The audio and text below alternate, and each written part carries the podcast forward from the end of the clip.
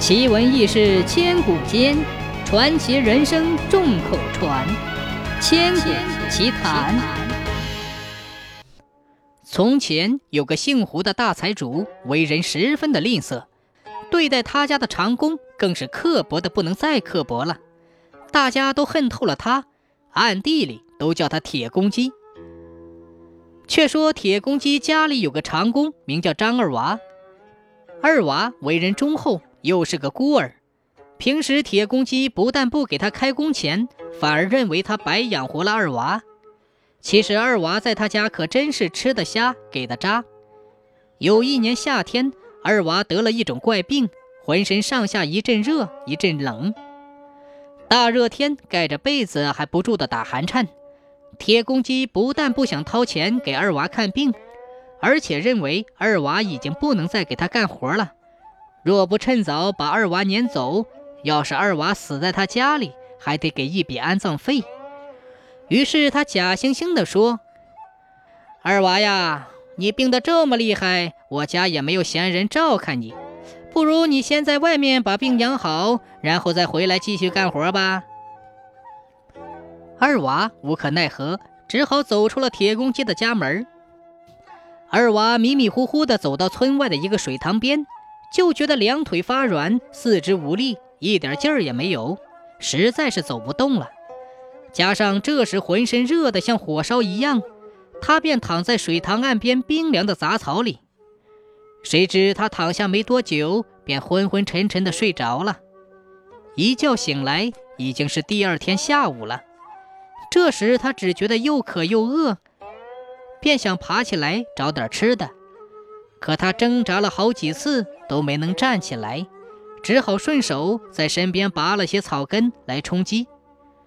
就这样，二娃在水塘边一躺躺了七天七夜，饿了便拔些草根吃。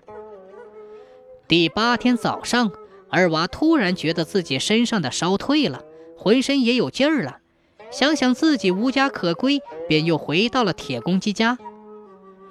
二娃的归来使铁公鸡感到非常惊讶，他原以为二娃病成那样肯定是活不久了，没想到二娃竟然无事而归。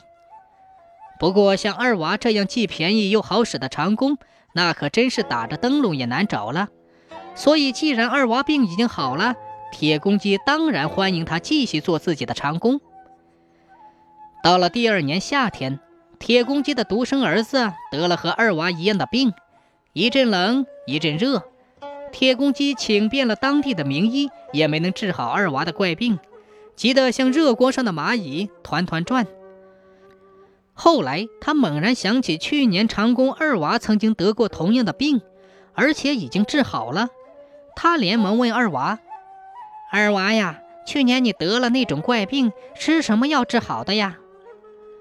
二娃回答道：“老爷，我哪里有钱买药啊？”铁公鸡不相信，又追问道：“没吃药，你的病怎么会好呢？”二娃如实讲了他吃草根的经过。铁公鸡听罢，忙问道：“到底是哪一种草？”二娃说：“就是平时咱们当柴火烧的那种。”快快领我去水塘边找那种草。二娃带着铁公鸡来到水塘边，找到了他吃的那种草根。铁公鸡匆匆地拔了一大把草根，洗净后给儿子吃。没想到儿子从小娇生惯养，哪里吃得下草根？铁公鸡没有办法，只好把草根熬成汤，再给汤里加些糖，哄着儿子给喝了。几天后，儿子的病果然好了。为了记住这种挽救儿子性命的草药，他决定给这种草药起了名。起个什么名字呢？他想来想去，觉得这种草药原来是当柴烧的，自己又姓胡，就叫它柴胡吧。很快，柴胡能治病的消息便传开了。此后，人们一看见柴胡，就想起胡财主。